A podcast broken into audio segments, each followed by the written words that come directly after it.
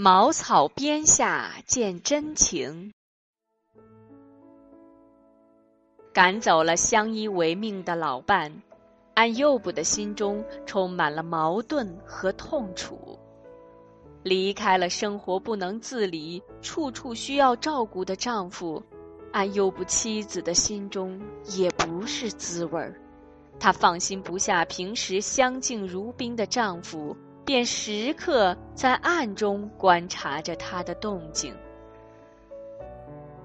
安幼布逐渐恢复了往日的平静心情，可是全身更加疼痛。虽然食物就在身边，可是他却无力转动一下身子去拿到它。今后的日子怎么过，他并不去想。他强忍着病痛、饥饿和孤独，依旧不停地赞颂着安拉：“我的养育之主啊，你是最仁慈的主。”奇迹终于发生了。安拉启示按右部，用力把两脚从床上垂落到地面上，然后用力朝下蹬。安右部几乎用尽了全身的力气。照着安拉的启示去做，真灵验。平时连挪动一下身体都做不到的安幼布，此时却完全做出了把双脚自床上垂下，并用力蹬地的动作。就在他的脚下，地里突然冒出了清澈的泉水。遵照安拉的嘱咐，安幼布把双脚浸泡在泉水中。顿觉全身疼痛慢慢的消失了，双脚也能转动自如了。接着，他十分吃力的坐起身来，然后又试着站了起来。在他用泉水沐浴全身后，如释重负，身体感到格外轻松，遍布全身的脓疮消失得无影无踪。所有的病痛全部解除，此时的安幼布面目红润，目光炯炯，体格显得比过去更加健壮，充满青春的活力。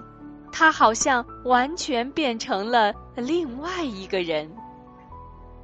一直恼怒着丈夫的妻子，同往常一样，悄悄走到自家的房门前。他正要从窗口向内张望，忽听屋内传出潺潺的流水声，还夹杂有人的脚步声。屋里发生了什么事？他顾不得一切，赶快拉开房门，向里面一看，他几乎惊呆了。在床上动弹不得的丈夫，如今壮壮实实的站在自己的面前，屋里也收拾得干干净净。地上有水在流，而且正在缓缓地渗入地下。我的爱幼布，妻子高声呼唤着丈夫的名字，迅即走向前去，夫妻紧紧地拥抱在一起，老泪纵横，激动的说不出话来。这一切不是安拉的大能和慈明，又是什么呢？妻子由衷的感慨，他哽咽着说：“是我的意志不坚定，铸成了大错，我真后悔。”说到这里，她抬起头，用恳切的目光望着丈夫说：“宽恕我吧，请你一定要宽恕我。”安又不亲切的用双手抚摸着妻子的双臂，深情地说：“你应该祈求安拉饶恕。”然后放开双手，对妻子说：“你在屋里等我一下，我到外面去办点事，很快就回来。”妻子用惊异的目光望着丈夫走出了家门，不大一会儿。安幼不便急匆匆地从外面回来了。他根据安拉的启示，从野外拾来一把茅草，然后编成鞭子。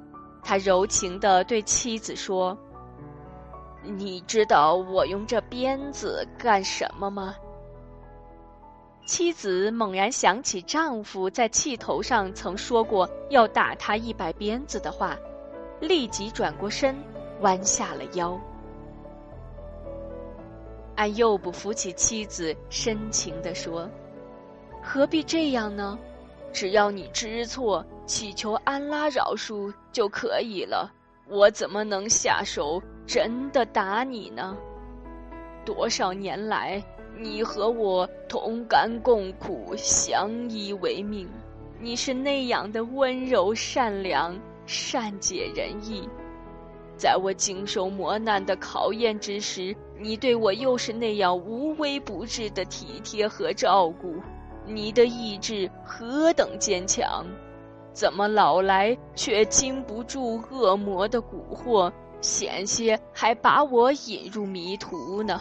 你想？我能不惩罚你吗？什么也别说了，你动手吧。妻子早已泪流满面，懊悔不已。俺又不用茅草编成的鞭子，轻轻地在妻子的背上抽了一百下，还不时地问：“疼吗？”魔鬼伊比利斯的一切计谋。以彻底失败而告终。